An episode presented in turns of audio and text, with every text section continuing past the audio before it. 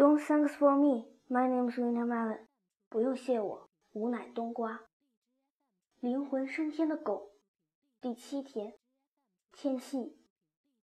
高山顶上，白云朵朵，像寄托着无限哀思的白花，铺满了通往天堂的路。肃静的天堂里，迎来了一条灵魂升天的狗。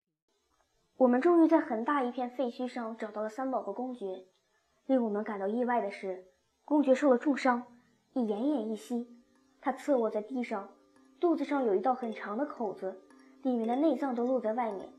公爵的训导员，那位英俊高大的军官，跪在公爵的身边，他那带着哭腔的声音撕心裂肺：“公爵，你一定要挺住，挺住啊！”，公爵伸着长长的舌头，在急速的喘气。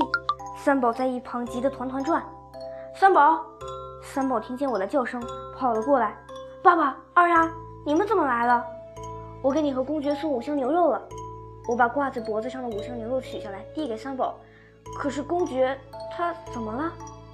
三宝急着回到公爵的身边，他三言两语地回答我的问题。原来公爵已从这片废墟救出来五个人。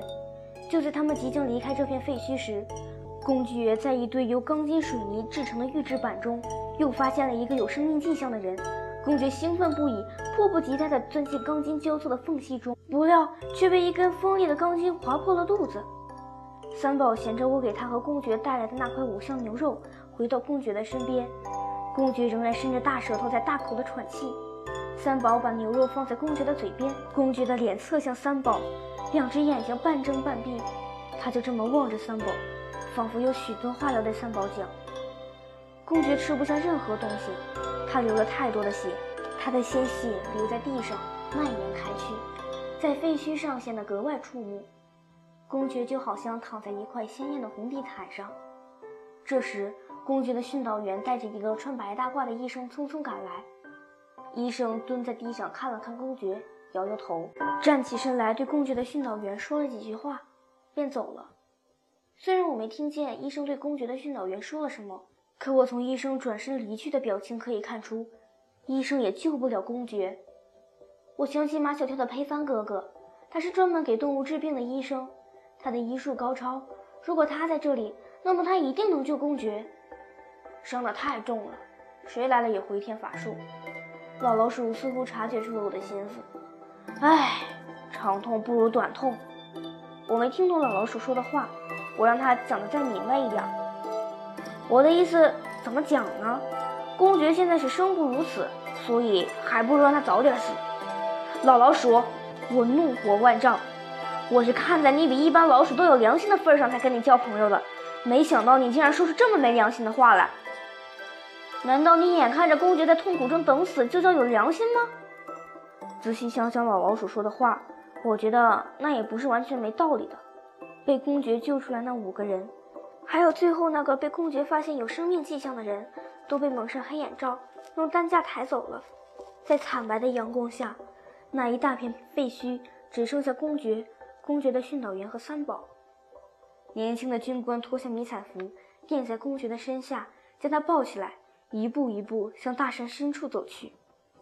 三宝跟在年轻军官的后面，我和二丫跟在三宝的后面，老老鼠跟在我和二丫的后面。我们不知道年轻军官要抱着公爵到哪里去。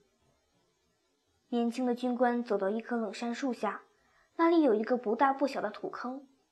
年轻军官将怀中的公爵放在坑里，他的泪水顺着脸颊流下来，流进坑里。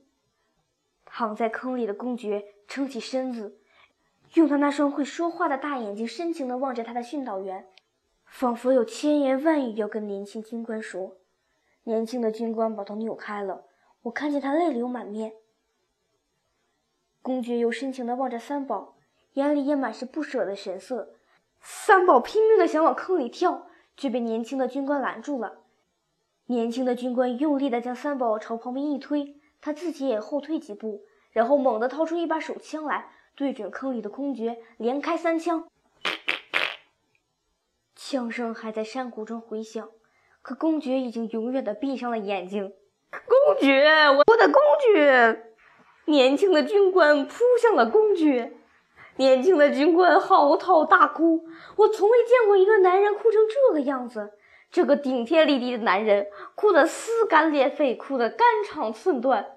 他亲手开枪打死了救了三十七条人命的功勋犬，打死了和自己朝夕相处的爱犬。